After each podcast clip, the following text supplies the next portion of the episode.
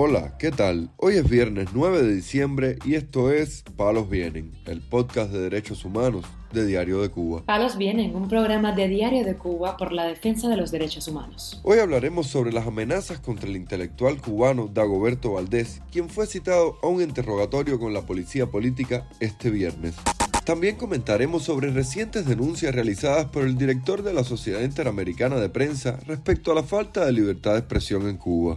Por último, profundizaremos en la situación de varios presos políticos cubanos plantados en la cárcel en protesta por la falta de atención médica. Lo más relevante del día relacionado con los derechos humanos en Palos Vientos.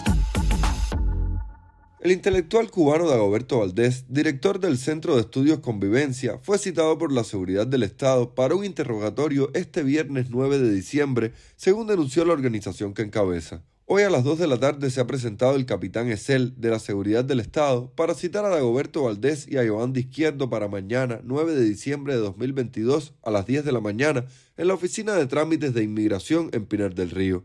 Señaló una nota de convivencia publicada en las redes sociales. Izquierdo, el otro cubano citado por la Seguridad del Estado, se desempeña como miembro del Consejo Directivo del Centro de Estudios Convivencia.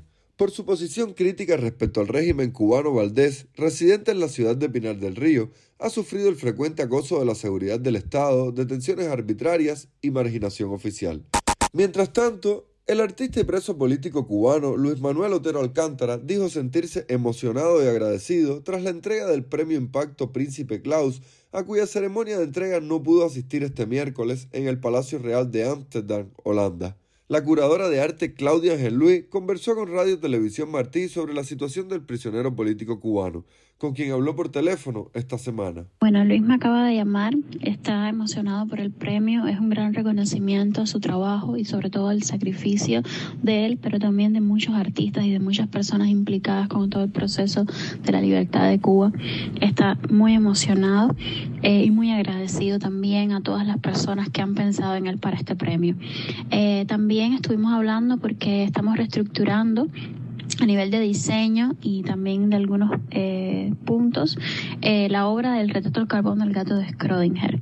Y bueno, estuvimos hablando en eso, pronto haremos un comunicado en el que diremos, vamos a anunciar la reestructuración de esta obra eh, y el por qué no.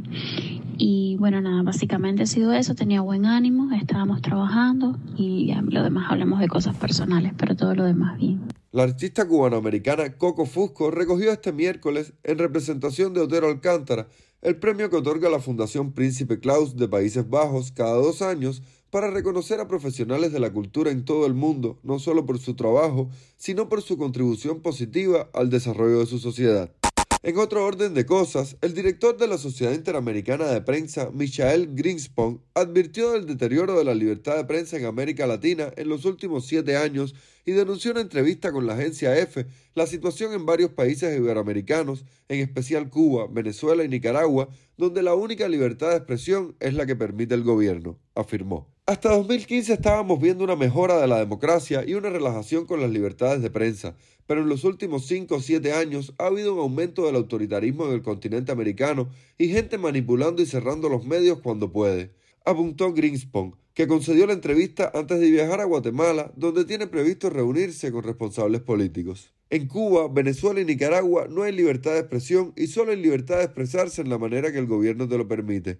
Guatemala quizá no está en un contexto como estos tres países, pero hay un endurecimiento de la libertad de expresión, añadió. Hay un aumento de los ataques verbales gubernamentales contra el periodismo y también un aumento de asesinatos de periodistas y vemos que la policía y el gobierno no siempre se esfuerzan por resolverlos, apuntó. Mientras, la organización Artículo 19 condenó en un comunicado publicado en sus redes sociales el exilio forzado de la activista cubana Camila Rodríguez, quien sufrió meses de acoso y amenazas en Cuba por parte de la seguridad del Estado para frenar su trabajo como coordinadora general de la agrupación Justicia 11J. Artículo 19 tiene conocimiento de que Camila Rodríguez, activista cubana, ha tenido que abandonar su país debido a las constantes presiones por parte de la seguridad del Estado. Manifestó en un comunicado en Twitter la Organización Internacional de Derechos Humanos, defensora de la libertad de expresión y el derecho a la información. Según su testimonio, Rodríguez salió de la isla el 2 de diciembre rumbo a Europa. Este exilio forzado se suma a la decisión que ya activistas, artistas y periodistas han tenido que tomar luego de largos periodos de hostigamiento, agregó la ONG. Desde artículo 19 hemos denunciado el hostigamiento sistemático contra toda persona que levanta la voz para denunciar abusos de poder y hemos demandado al gobierno de Cuba que se abstenga de continuar con estas prácticas que buscan imponer temor y censura, concluyó el comunicado. Los presos políticos cubanos Eider Frometa Allen e Isaín López Luna iniciaron una huelga de hambre por las críticas condiciones en las que se encuentran en la prisión. De acuerdo con una denuncia realizada por Anabelki Ferrer, hermana de José Daniel Ferrer, Ambos prisioneros, miembros de la Unión Patriótica de Cuba y promotores de Cuba Decide, se encuentran confinados en celdas de castigo de la prisión combinado de Guantánamo en condiciones crueles e inhumanas y plantados en huelga de hambre desde el día 3 del presente mes. La huelga de hambre de los presos políticos habría comenzado luego de que los custodios del centro de reclusión hicieran una requisa en la celda de Frómeta, donde encontraron unos medicamentos que le fueron decomisados. Le quitaron los medicamentos que necesita para sus padecimientos, incluyendo los de la hipertensión arterial, denunció la activista, quien agregó que a Eider solo le estaban dando arroz blanco como alimentación, pese a que sus problemas de salud requieren una dieta. Por lo antes expuesto, los miembros de la UNPACO y Cuba Decide hicieron responsables a Raúl Castro y Miguel Díaz Canel por la integridad física y psicológica de ambos defensores de los derechos humanos, así como por sus valiosas y preciadas vidas, concluyó la denuncia.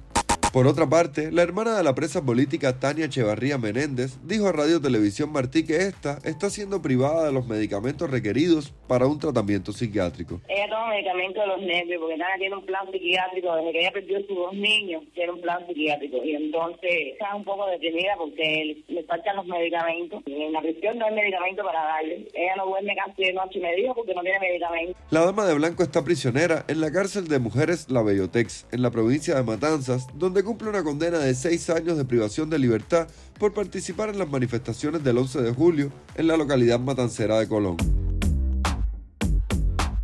Palos Vienen, un podcast de derechos humanos de Diario de Cuba con la producción y conducción de Mario Luis Reyes. Muchas gracias por acompañarnos este viernes en Palos Vienen, el podcast de derechos humanos de Diario de Cuba. Pueden escucharnos en DDC Radio, Spotify, Google Podcast, Apple Podcast, Telegram y SoundCloud.